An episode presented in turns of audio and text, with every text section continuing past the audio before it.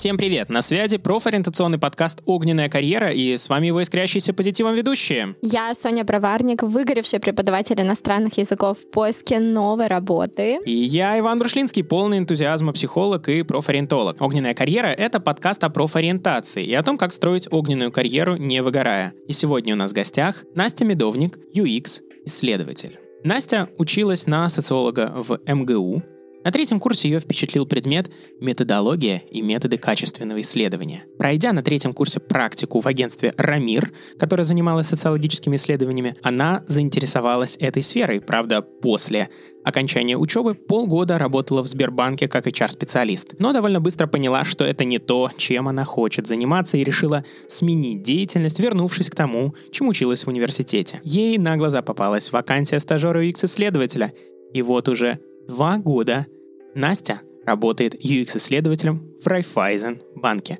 Настя, привет! Привет, привет! Привет! Настя, расскажи, кто такой UX-исследователь и чем он вообще занимается? UX-исследователь — это такой специалист, который занимается проведением тестирований различных интерфейсов. Обычно это мобильные приложения, сайты, какие-либо сервисы. И этот исследователь э, занимается тем, что смотрит, как пользователи работают с этим сервисом и делает какие-либо выводы на основе того, как люди с ним повзаимодействовали. А какие инструменты обычно используются для UX-исследований? Для исследования обычно это интервью.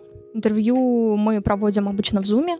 Мы зовем человека на интервью, и на этом исследовании человек тестирует э, интерфейс у себя либо на телефоне, либо на компьютере. И мы по демонстрации экрана смотрим, как человек вообще с, с этим работает, пытаемся для себя понять, удобно или неудобно устроен сервис, есть ли какие-то зоны непонимания или вообще все прекрасно работает и люди вообще в восторге от этого сервиса? Я точно несколько раз был таким испытуемым, Вау. когда учился на, собственно, психолога. Вот, нас постоянно приглашали какие-то коллеги, вот, то туда, то сюда. Я помню, это было очень, э, ну, ощущения очень странные, потому что тебе ставят там, типа, задачу, скачай приложение, у тебя все получилось скачать, все просто было там, зарегистрируйся в приложении, нормально, все получилось. Вот, то есть как бы и по каждому этапу вот так вот гоняли, задавали какие-то вопросы. Это я сейчас тестировал приложение, как это, домики. Домики мы в аренду снимаем какое-то. Там. Домклик? Airbnb. Airbnb, да, вот. Airbnb, mm-hmm. а, когда еще они были в России, вот, mm-hmm. а, какую-то там версию очередную, вот. И это было вообще очень странно, потому что я такой как бы тыкаю, тыкаю, и я как будто бы дом где-то арендовал, и даже там типа виртуальные какие-то деньги за это перечислились. Вот, было очень странно, как будто я в «Матрице». Вот, вы чем-то подобным занимаетесь? Да, именно так.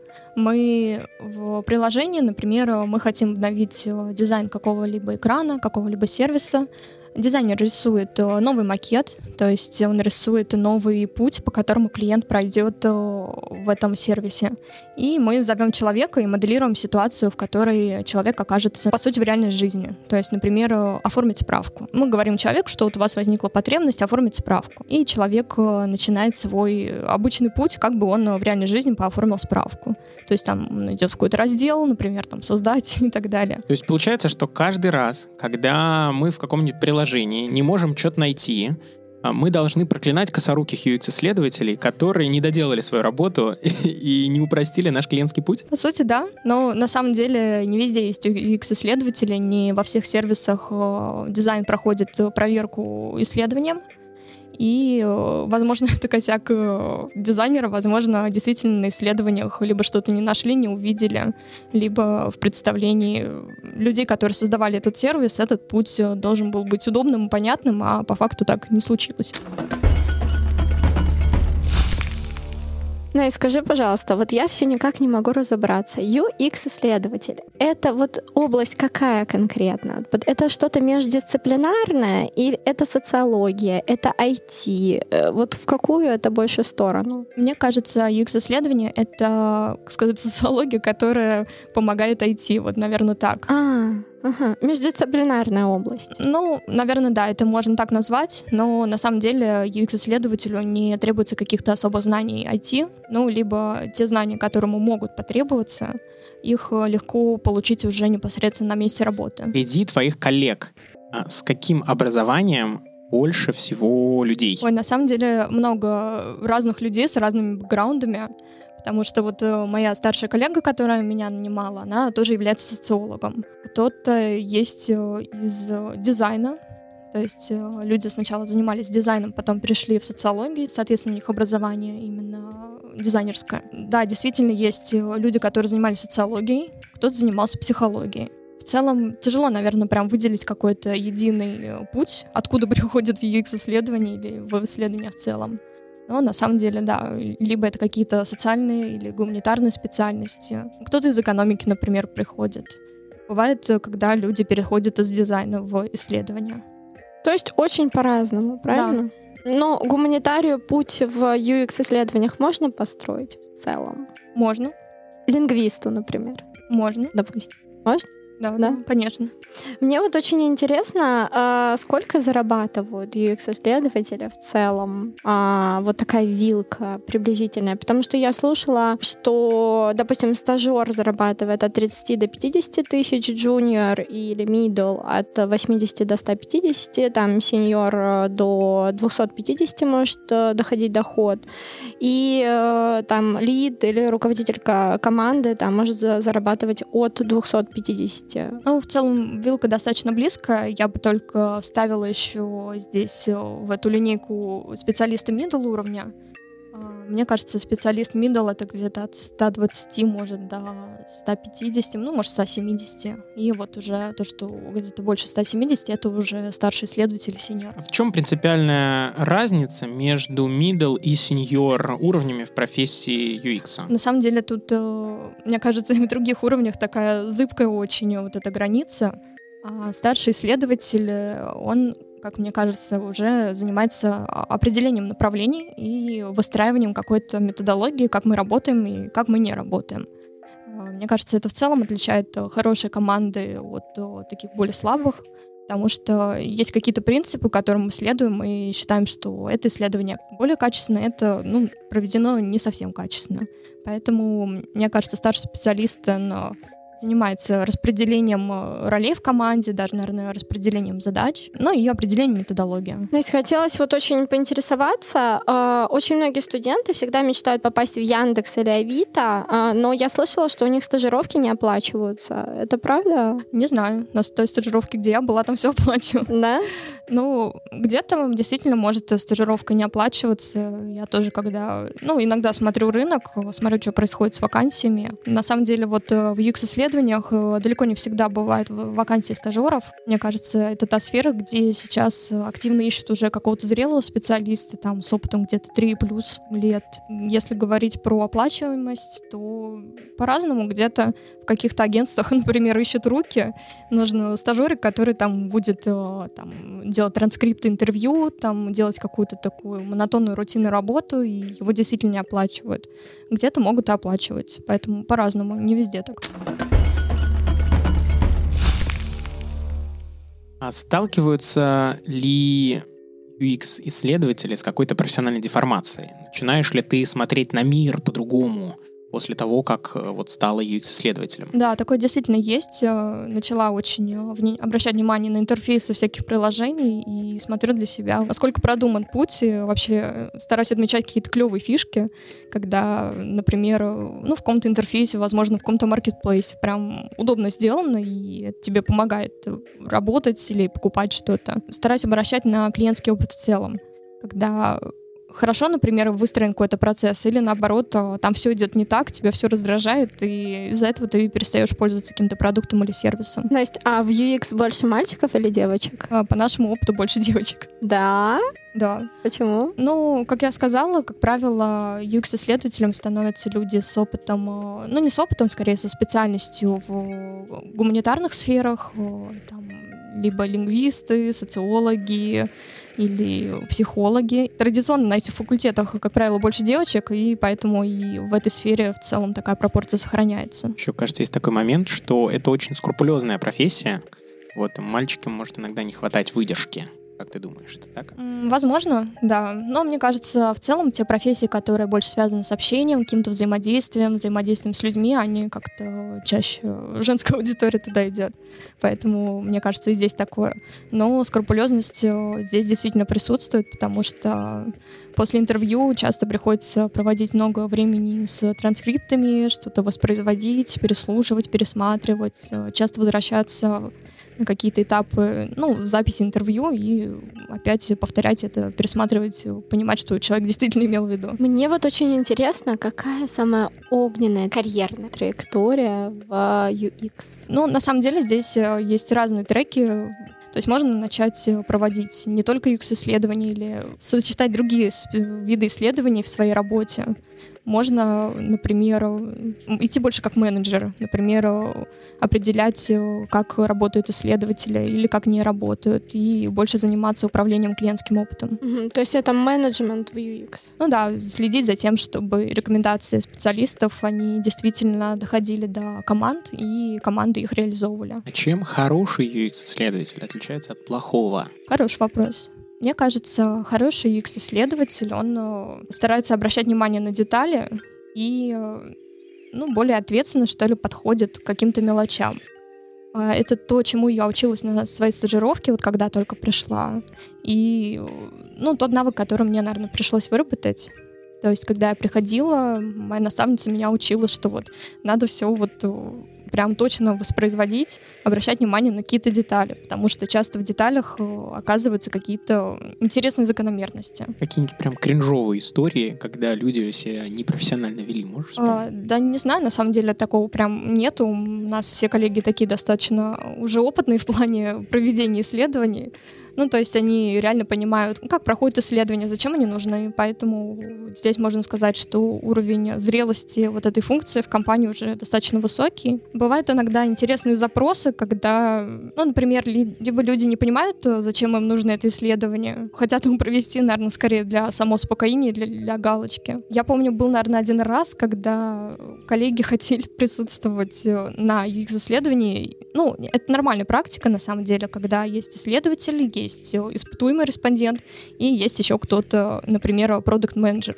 И он э, в прямом эфире, по сути, слушает, может даже какой-то вопрос задать человеку. Это нормально. То есть это допускается, это даже, наверное, хорошо очень но были случаи, когда там хотели чуть ли не всей команды прийти на исследование. 15 ром на одного да, испытуемого. Да. Да, да, то есть я понимаю, что для человека в целом это как бы дискомфортная ситуация, когда вот он какой-то непонятным человеком сидит, разговаривает, там про какие-то интерфейсы, какие-то там справки оформляет и так далее. А тут еще 15 человек сидят на него, смотрят. Очень странная ситуация, поэтому мы стараемся не больше одного человека дополнительно звать. Ну, два это, ну, прям вообще край. Но лучше не надо. Лучше вот один еще это вполне себе. Вот.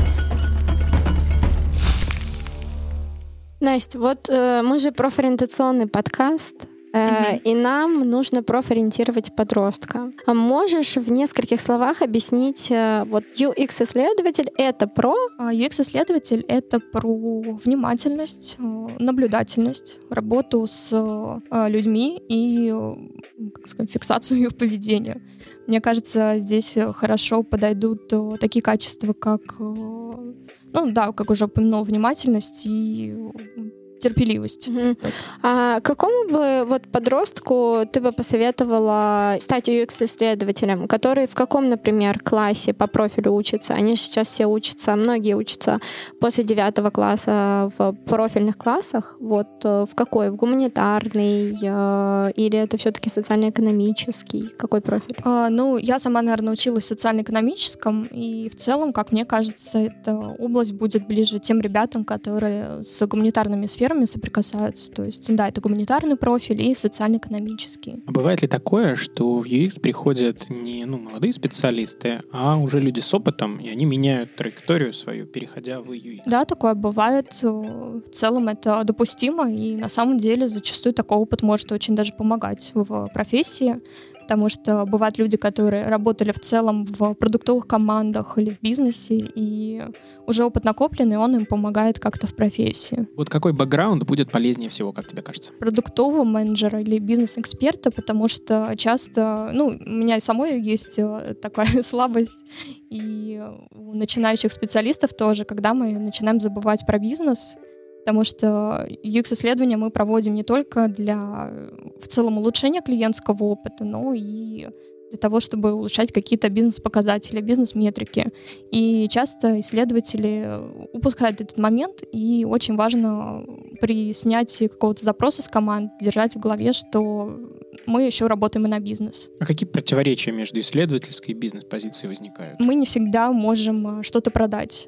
Ну, то есть для бизнеса важно, чтобы мы не только там проходили какой-то сценарий, но и чего-то еще добирали в процессе. А, ну, понятное дело, для людей смотреть там какие-то рекламки, какие-то баннеры и так далее, это, ну, не самый приятный опыт. Мы часто их закрываем, поэтому здесь э, важно э, наблюдать скорее и обращать внимание на то, что мы работаем на какие-то метрики и давать бизнесу ответ, а почему так, почему здесь пользователь что-то, например, не заказал, почему оттекают люди, почему что-то ломается во время процесса. То есть э, давать какие-то вот ответы на такие вопросы. Настя, я же преподаватель иностранных языков, хоть и выгоревший. Но мне интересно, э, важно знание иностранных языков э, в UX-исследованиях? Скорее да, чем нет. Можно работать чисто с э, русскоязычными пользователями и проводить исследования среди наших соотечественников. Иногда бывает, что на бирже проектов ищут исследователя, который может э, общаться с э, пользователями из других стран. И за такие интервью очень хорошая оплата.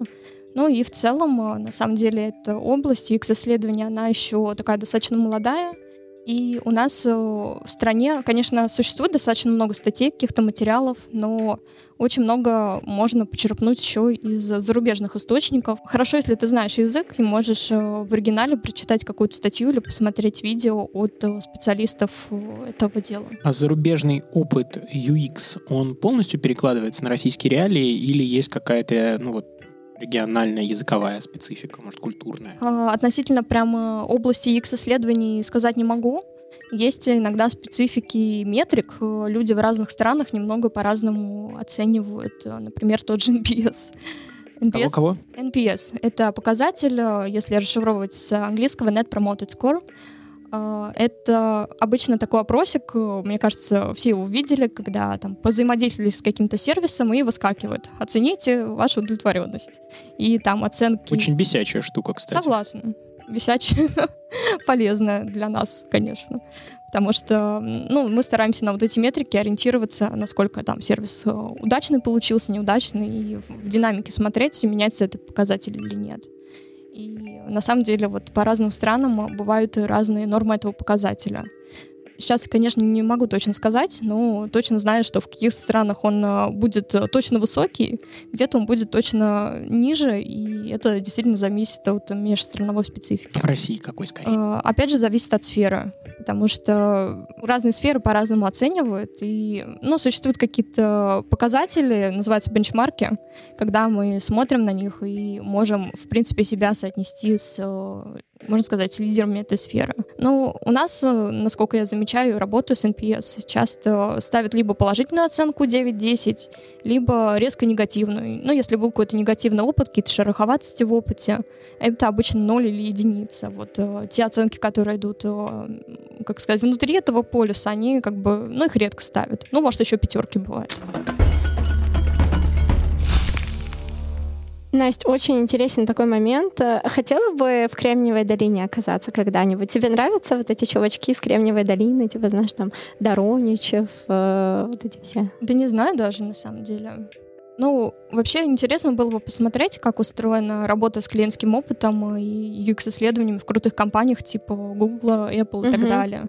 Как у них вообще организовано и как, например, у Apple получается делать такие крутые сервисы и очень удобные. Мне кажется, эти сферы, они являются какими-то законодателями или задают моду на какие-то функции, например. Потому что обычно люди сначала вот в таких э, основных вещах начинают э, подхватывать какой-то паттерн, какое-то свойство, и потом он перетекает постепенно во всякие приложения. Наверное, с этой сферы было бы интересно. Конкретно с чувачками из э, Силиконовой долины даже не знаю. Дороничев такой красавчик. Такой-то я не понимаю. Надо посмотреть. А, ну, Андрей Дороничев занимался очень много YouTube, там, приложением YouTube именно. Э, был снят целый фильм о Кремниевой долине, там... А, это который, он UX, собственно, занимается? Нет, он не UX, он IT занимается. Okay из профессии UX куда, в какие другие профессии будет проще перейти? Часто бывает такой маятник, люди ходят из UX-исследований в дизайн, кто-то из дизайна в UX. А, но мне кажется, да, можно из исследований перейти в дизайн, то есть рисовать эти самые интерфейсы. Мне кажется, еще очень хорошо ложится продукт менеджмент управление продуктом, потому что работа с пользовательским опытом, она очень помогает э, в целом для видения продукта и понимать, как э, поведение пользователей э, влияет на существование продукта, его динамику. А скажи, пожалуйста, как э, нужно самопрезентовать себя начинающему UX-исследователю, чтобы его взяли в хорошую компанию? Мне кажется, надо показать, что ты, во-первых, умеешь быстро обучаться. Когда ты попадаешь в какое-то новое место, это очень важно, чтобы ты как можно скорее мог подхватить какие-то рабочие задачи и помог своей команде. Также важно, чтобы ты мог э, быть наблюдательным и педантичным в каких-то моментах, то есть э, мог э, что-то фиксировать, замечать какие-то небольшие детали. Эти детали доносить до своих коллег. Кстати, навык презентации такой очень тоже важный в исследованиях, потому что мало провести исследование, нужно его грамотно рассказать, поделиться им с коллегами чтобы они это услышали, донести до них какую-то вот ключевую мысль и они потом это воплотили в продукте. Классно. И скажи, кем хотела быть в детстве? Мне кажется, лет восемь я хотела очень быть ветеринаром. Правда? Да. Многие, кстати, говорят про ветеринара что хотели бы быть. Почему не сложилось? Не знаю, мне кажется, как-то со временем это ушло куда-то. Я уже где-то в классе в седьмом э, задумалась о маркетинге, о том, что вот такая какая-то сфера мне была бы интересна и уже в дальнейшем старался развиваться вот э, в таких сферах, э, которые гуманитарные, что-то, взаимодействие с обществом, такие предметы. Мне это было очень интересно. А какой-то личный опыт профориентации у тебя был? А, на самом деле, да. Мне кажется, я проходила какие-то тестики в классе восьмом.